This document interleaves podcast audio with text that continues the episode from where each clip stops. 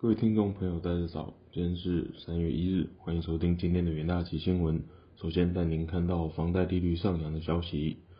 早升的房贷利率对二零二二年底房价的上涨造成压力。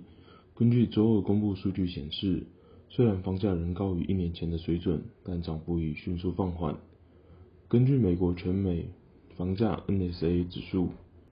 十一月房价较去年十二月高出五点八 percent。低于十一月七点六的年增率，现在价格比六月的峰值低四点四 percent。二零二二年全年房价上涨五点八 percent，为该指数三十五年历史上第十五佳的表现，但远低于二零二一年创纪录的十八点九 percent。包括纽约、洛杉矶都会区域在内的十个城市，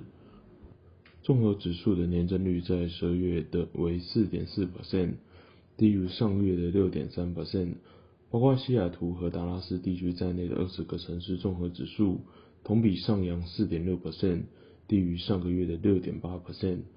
价格涨幅最大的城市依旧是迈阿密、坦帕和亚特兰大，分别上涨十五点九 percent、十三点九 percent 和十点四 percent。根据二零二二年十二月的年增率，所有二十大城市的房价均低于截至去年。十一月的年增率，标准普尔道琼表示，利率稳定或更高的前景意味着房贷融资仍是房价的利空，而经济疲软，包括经济衰退的可能性，也可能会限制潜在的买家。有鉴于总体经济环境充满挑战与前景，房价很可能持续走弱。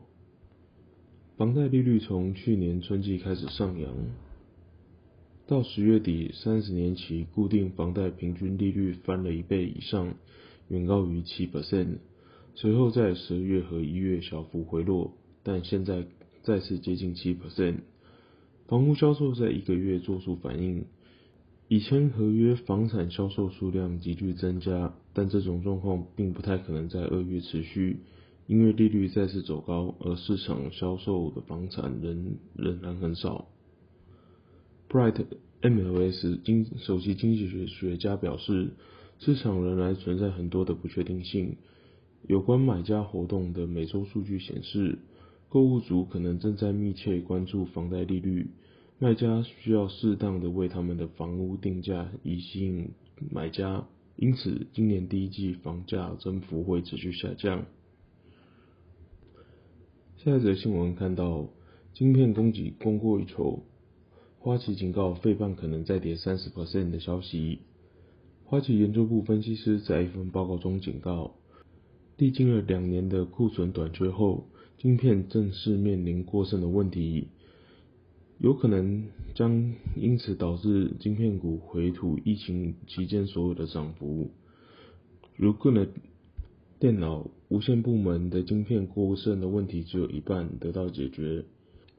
证据是。英特尔、AMD、NVIDIA、高通等公司都在最近的财报中认列大量的库存费用。高通更预估库存问题将持续到六月，而另一半的晶片供应商的需求仍在仍旧存在，但也显示出放缓的迹象，尤其在日益重要的资料中心市场。费城半导体指数在过去十二个月里下跌十四 percent。跌幅小于纳斯达克综合指数的十六 percent，但由于近期晶片业务的获利预估下跌三十二 percent，随着汽车、工业和资料中心市场的调整，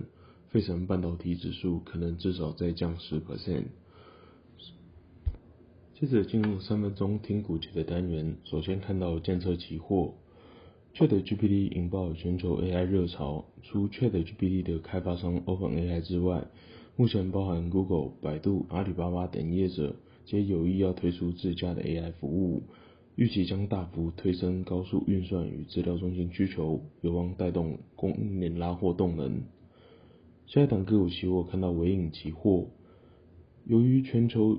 云端产业每年以双位数幅度成长的趋势不变，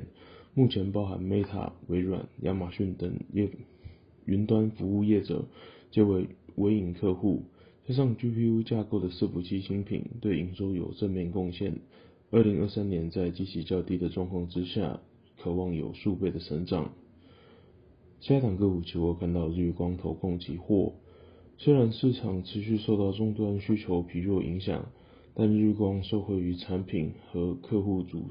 组合分散以及打线封装具 LT LTA 保护，公司封测业务持续稳健，